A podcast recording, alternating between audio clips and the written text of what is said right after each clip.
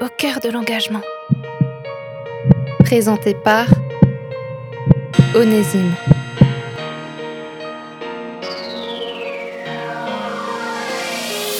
Aujourd'hui, on part à la rencontre de Epaphras Lutette. Il est marié depuis bientôt deux ans et il s'approche de la trentaine. Il a réalisé des études de théologie dans le but de devenir pasteur et il est actuellement en stage dans une église à Elkirch. Après des études de lettres, il a pris du temps pour faire de l'animation durant deux ans, ce qui lui a donné envie de s'engager dans un ministère pastoral. L'enseignement biblique est quelque chose de très important pour lui et il a à cœur de le transmettre aux autres. Durant son parcours de l'apprentissage de la théologie, il a pris conscience de la notion d'accompagnement qui est une composante principale du rôle de pasteur.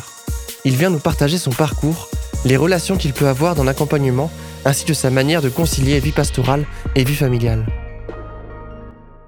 Quand on a pris ces moments pour partager l'évangile de Jean ensemble, j'ai pu percevoir une illumination dans son regard lorsqu'il regardait des passages de l'évangile selon Jean. Cette personne me témoignait que elle regardait ces évangiles avant, mais sans s'arrêter sur les détails, et ça lui a permis de changer sa manière de prier, changer sa manière d'aborder aussi des conversations avec sa compagne de l'époque.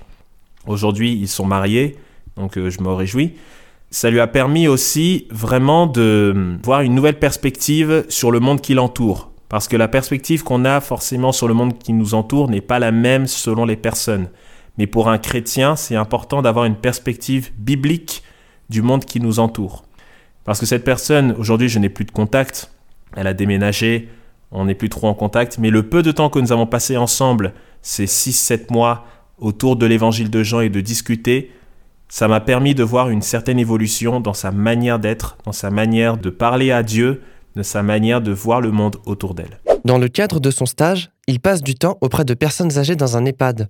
Cela lui apporte beaucoup personnellement et il nous partage sa vision du service. C'est vraiment du donnant-donnant et c'est exactement pour moi la dimension de l'accompagnement. L'accompagnement ne doit pas être un service rendu.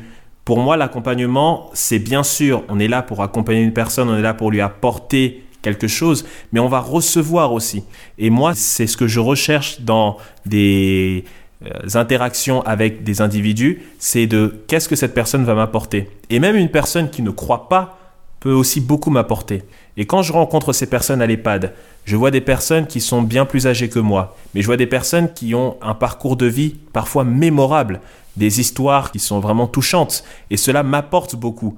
Et moi, le peu que je peux leur apporter, l'espérance, de l'évangile, la dimension de l'amour du Christ. Toutes ces choses-là sont des choses très importantes pour ces personnes, mais lorsque ces personnes aussi partagent leur souffrance, partagent leur quotidien, je reçois beaucoup. Et pour moi, c'est très important et c'est vraiment la dimension capitale de l'accompagnement. Ce service rendu qui est également un résultat immédiatement reçu. L'idée n'est pas juste de faire un service dans le but de faire un service, mais vraiment de vivre ce moment, d'être investi dans ce moment. Et c'est pour ça que j'apprécie aussi cela, d'être encouragé dans mes accompagnements.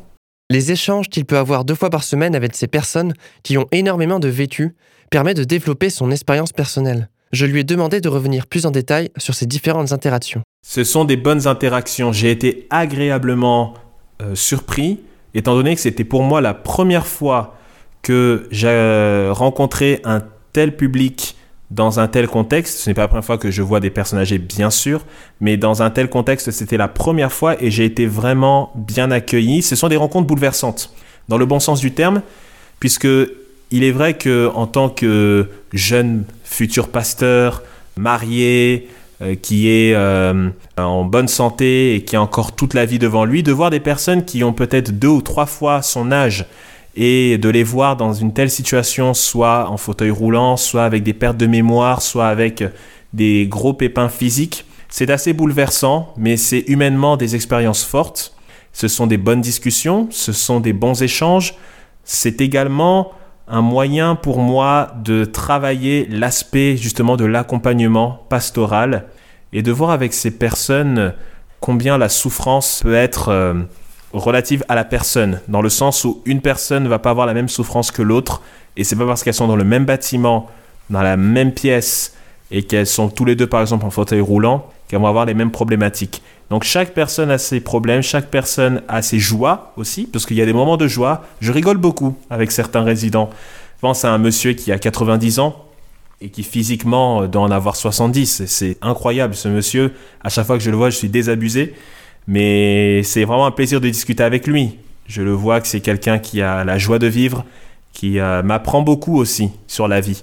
Donc pour moi, je prends ces rencontres vraiment comme euh, quelque chose de touchant, quelque chose qui, bouleverse, mais également quelque chose qui, qui fait du bien, qui me fait du bien dans mon cursus pastoral. Au cœur de l'engagement. On arrive à la moitié de l'émission. Dans cette seconde partie, Epaphrase va tout d'abord nous partager ce qui lui a donné envie de s'engager dans un ministère pastoral. Ce qui m'a donné envie, alors j'ai grandi dans une famille où justement mon père, à côté de son travail qui est donc d'être euh, gardien d'immeuble et euh, gestionnaire du patrimoine, il est également pasteur, donc il a ce travail de pasteur. J'ai grandi donc de ce contexte-là, j'ai grandi donc en tant que garçon dans une église, à aider vraiment dans l'église, etc. Mais c'était pas forcément ma vocation. Comme je l'ai dit, j'ai fait beaucoup de choses avant, donc j'avais pas ce travail de pasteur en tête. Et ce qui s'est passé, c'est que en 2015, 2015 de, fin 2015, début 2016, j'ai euh, beaucoup euh, œuvré au sein des groupes bibliques universitaires. J'ai euh, vu une approche intéressante de la Bible. J'ai vraiment été encouragé par la lecture de la Bible, le partage avec les étudiants et, toutes ces choses. Et ce qui s'est passé, c'est que j'ai, hum, à force d'étudier la, Bible, donc la parole, je me suis dit que j'aurais aussi envie de creuser ces questions-là et donc de faire de la théologie. Et au fur et à mesure de, mon parcours en, fac de théo, la vocation pour prendre en main une église et devenir pasteur, c'est fait sur le temps. Et après être euh, fini, avoir fini la licence, je me suis dit, bah, je pense que je vais vraiment continuer sur cette voie-là et, on verra ce que ce sera pour la suite. La vie de pasteur peut être très prenante avec des activités présentes les soirs en semaine, ainsi que des week-ends qui peuvent être bien chargés, avec notamment le culte du dimanche matin.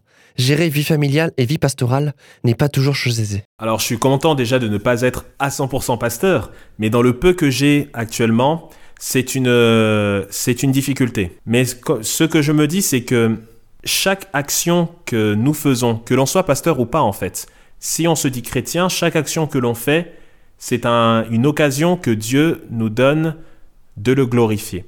Et donc, il faut vivre ce moment.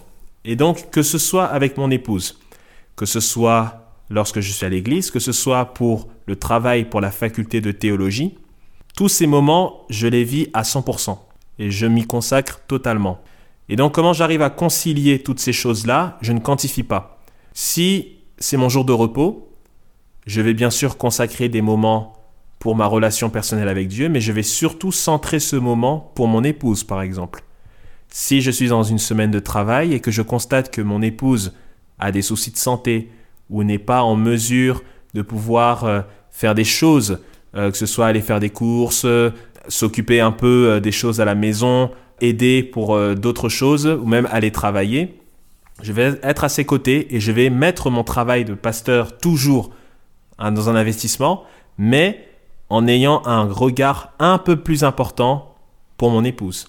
Donc, comment j'arrive à conjuguer cela? Disons que je, ne, je n'ai pas d'emploi du temps où je dis que ce jour-là, je vais me consacrer à mon épouse, ce jour-là, je vais me consacrer à mes amis, ce jour-là, je vais me consacrer à moi-même. Je me laisse le libre choix, ou plutôt la liberté, de vivre chaque instant comme, comme ils viennent. Je les prends comme ils viennent.